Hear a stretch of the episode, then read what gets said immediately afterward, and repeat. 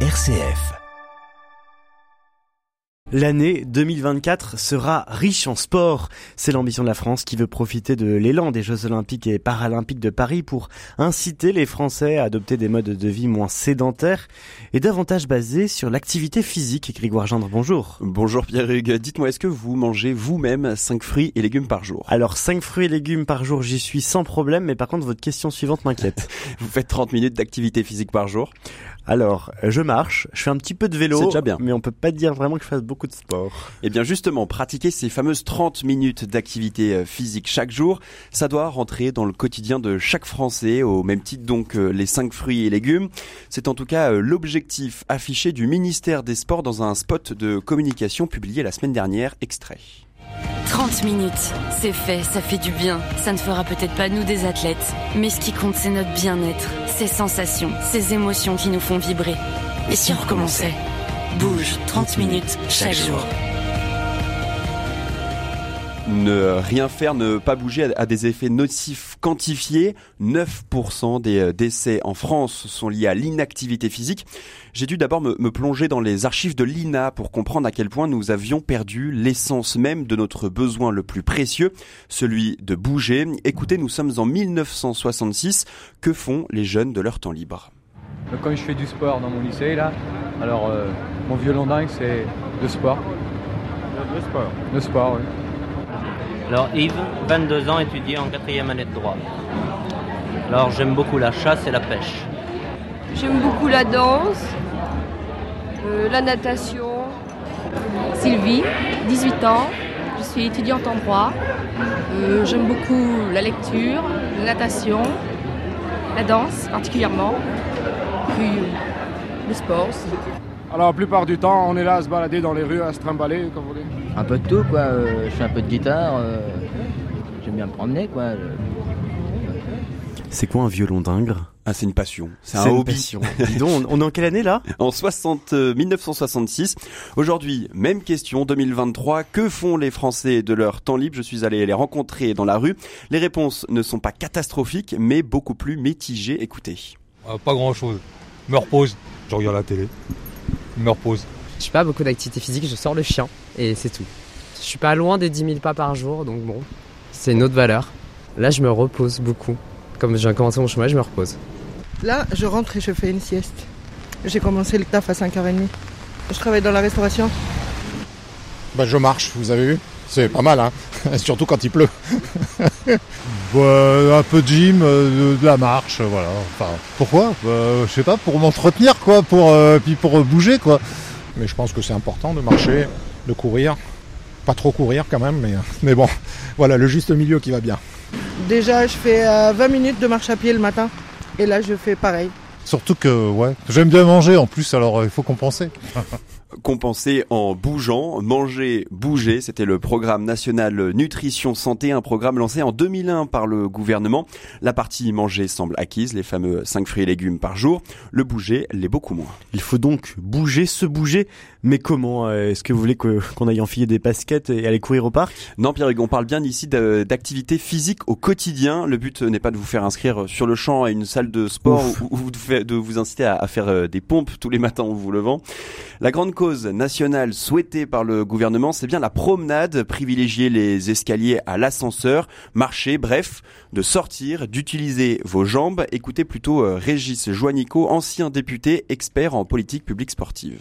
Toute activité hors chaise est bonne à prendre et toute activité hors chaise, à partir du moment où elle est pratiquée une dizaine, une quinzaine, une vingtaine de minutes, de toute façon, a des effets positifs sur votre santé. Donc en fait, ce qu'il faut, c'est que les objectifs qui sont donnés ne soient pas de l'injonction, parce que ça ne marche pas, les gens n'adhèrent pas à ces messages-là, et il faut que les gens puissent, sur le plan physique, pouvoir se reconnaître, considérer que c'est un objectif atteignable. L'activité physique du quotidien, c'est cette activité que vous pouvez faire tous les jours, monter les escaliers, plutôt prendre l'ascenseur ou les escalators, quand vous repassez, quand vous euh, faites le ménage, quand vous passez l'aspirateur, par exemple, quand vous jardinez, quand vous jouez un instrument de musique, vous êtes déjà dans une activité physique du quotidien.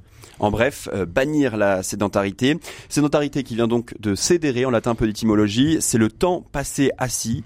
Eh bien, ce temps passé assis, il tue. Le professeur François Carré, cardiologue et médecin du sport, assure que c'est un enjeu de santé publique. On l'écoute. L'opinion publique a exactement la même réaction que pour le réchauffement climatique il y a quelques années. Elle ne peut pas intégrer que le fait de rester assis puisse être dangereux pour la santé. Alors pourquoi je dis que la chaise tue? D'abord parce que nous avons une nouvelle addiction qui s'appelle la chaise. Dès qu'on peut, on s'assied, même si on n'en a pas besoin. Par exemple, j'attends mon métro qui arrive dans une minute, je m'assieds. J'ai deux stations de métro, je m'assieds. Et donc ça, c'est typique des addictions. On fait des choses sans plus s'en rendre compte. Non seulement la chaise tue, mais la chaise nous trompe, puisque la chaise nous ment, puisque quand je m'assieds, ça ne me repose pas pendant que je suis assis. Bien sûr que je suis reposé, mais dès que je me relève, je suis aussi fatigué qu'avant de m'être assis. Alors que si jamais, quand je rentre d'une journée de travail, je me mettais à faire marcher 5 minutes, 10 minutes, je serais moins fatigué que lorsque je rentre, que je m'assieds et je me relève immédiatement.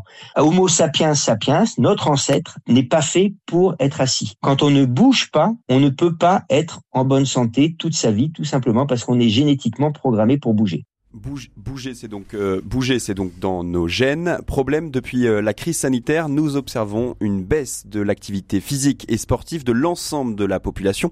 Pensez euh, au télétravail, par exemple, Pierre Hugues, mais aussi chez nos jeunes. Nos collégiens de 15 ans préparent leur infarctus de 30 ans, assure même François Carré.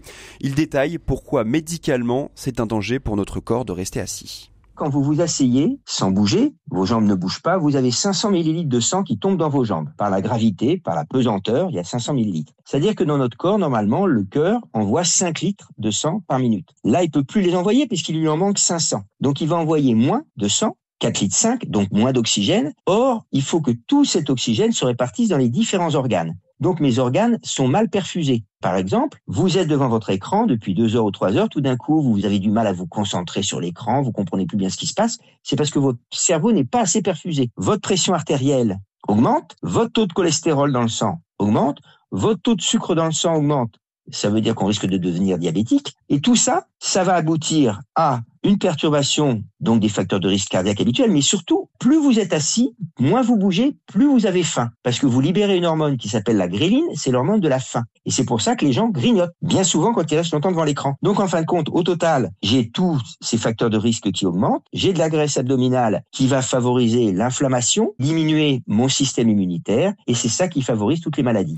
Et ces maladies, en l'occurrence, c'est entre 40 et 50 000 décès par an. Oui, ça c'est pour les chiffres en France. À l'échelle mondiale, la sédentarité, c'est la quatrième cause de mortalité. C'est la première évitable selon l'OMS. Il faut donc bouger et pour ça, ça doit être l'enjeu de tous, y compris celui des entreprises, selon Régis Joannico, auteur de Bougeons, un manifeste pour des modes de vie plus actifs. Aujourd'hui, un employé qui est au bureau, il va passer 75% euh, de sa journée euh, sur son lieu de travail en position de sédentarité, assis. Et donc, il faut des pauses actives, il faut se lever très régulièrement, marcher, il faut avoir des équipements particuliers, des bureaux modulables, on peut travailler debout ou alterner des positions assis et debout. Toutes ces réflexes-là doivent être généralisés. Il y a très peu d'entreprises qui proposent des activités physiques et sportives à leurs salariés, alors que ça devrait être quasiment euh, un impératif qu'il y ait au moins une trentaine de minutes là aussi dans la journée de travail euh, qui permettent une activité euh, physique. Chaque année, la sédentarité coûte 17 milliards d'euros à la France, selon une étude publiée en mars 2022. Il faut donc bouger quand c'est possible, évidemment, sans stigmatiser personne. Privilégier par exemple donc la marche ou le vélo au métro.